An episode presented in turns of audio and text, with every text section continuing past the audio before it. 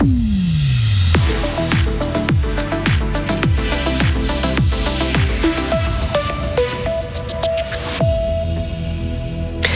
Alain Berset a surpris son monde en annonçant son retrait du Conseil fédéral. L'heure est au bilan et le départ de cet homme fort est regretté, bien que compris par le Parti socialiste.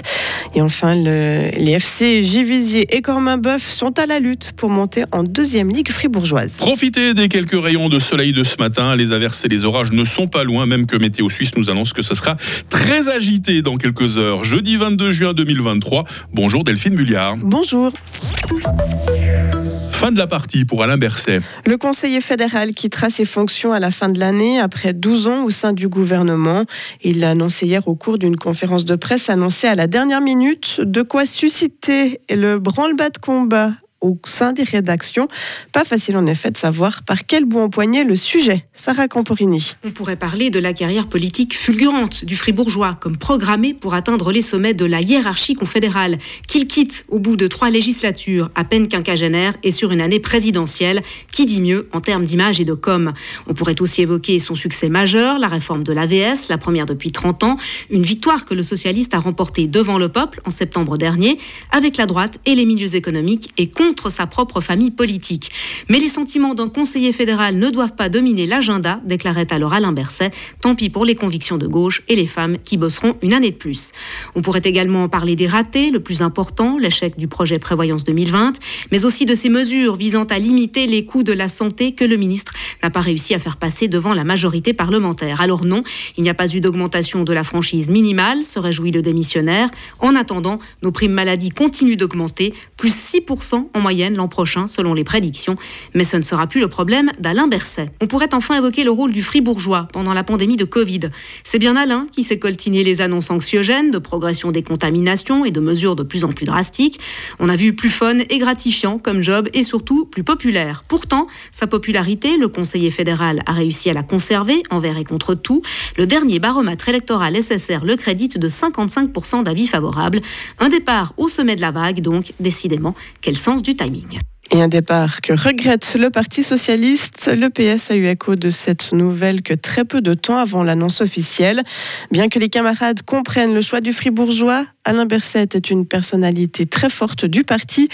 Valérie Piller-Carrère est conseillère nationale fribourgeoise et vice-présidente du PS suisse. Alain Berset, c'est quelqu'un qui est, brillant, qui est euh, très intelligent, qui est exigeant, qui a toujours respecté les institutions. Et c'est vrai que moi, j'ai toujours été admirative, même lorsqu'on on est attaqué au Parlement euh, sur euh, certaines euh, positions. Il a toujours su rester droit dans ses bottes et argumenter de façon assez charismatique. C'est vrai que c'est quelqu'un qui est populaire, qui est accessible. J'ai un petit pincement au cœur de, le voir partir de ce Conseil fédéral parce que c'était un, contact qui était toujours ben, plus facile. C'est clair quand on vient de la même région, du même canton, c'est des avantages qui vont malheureusement se perdre. L'élection de la personne qui succédera à Alain Berset interviendra en décembre après les élections fédérales.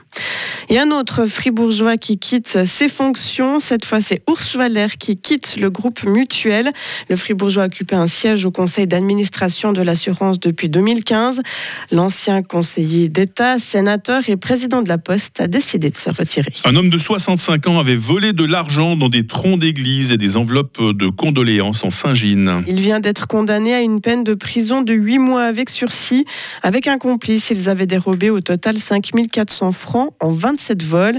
Ils avaient été pris en flagrant délit en novembre 2021 à Hayton Reed alors qu'ils récupéraient des cartes de deuil dans une urne de condoléances. En Ukraine, à présent, un pont entre la Crimée annexée et une région du sud du pays a été endommagé par une frappe ukrainienne. C'est ce qu'indiquent aujourd'hui les autorités locales russes. Le gouverneur de la Crimée a indiqué qu'il n'y avait pas de victimes. Les dégâts sont, eux, en train d'être évalués. Dans le nord-ouest de la Chine, au moins 31 personnes ont été tuées par une explosion dans un restaurant hier soir. Sept blessés sont également à déplorer, dont une personne se trouve dans un état critique.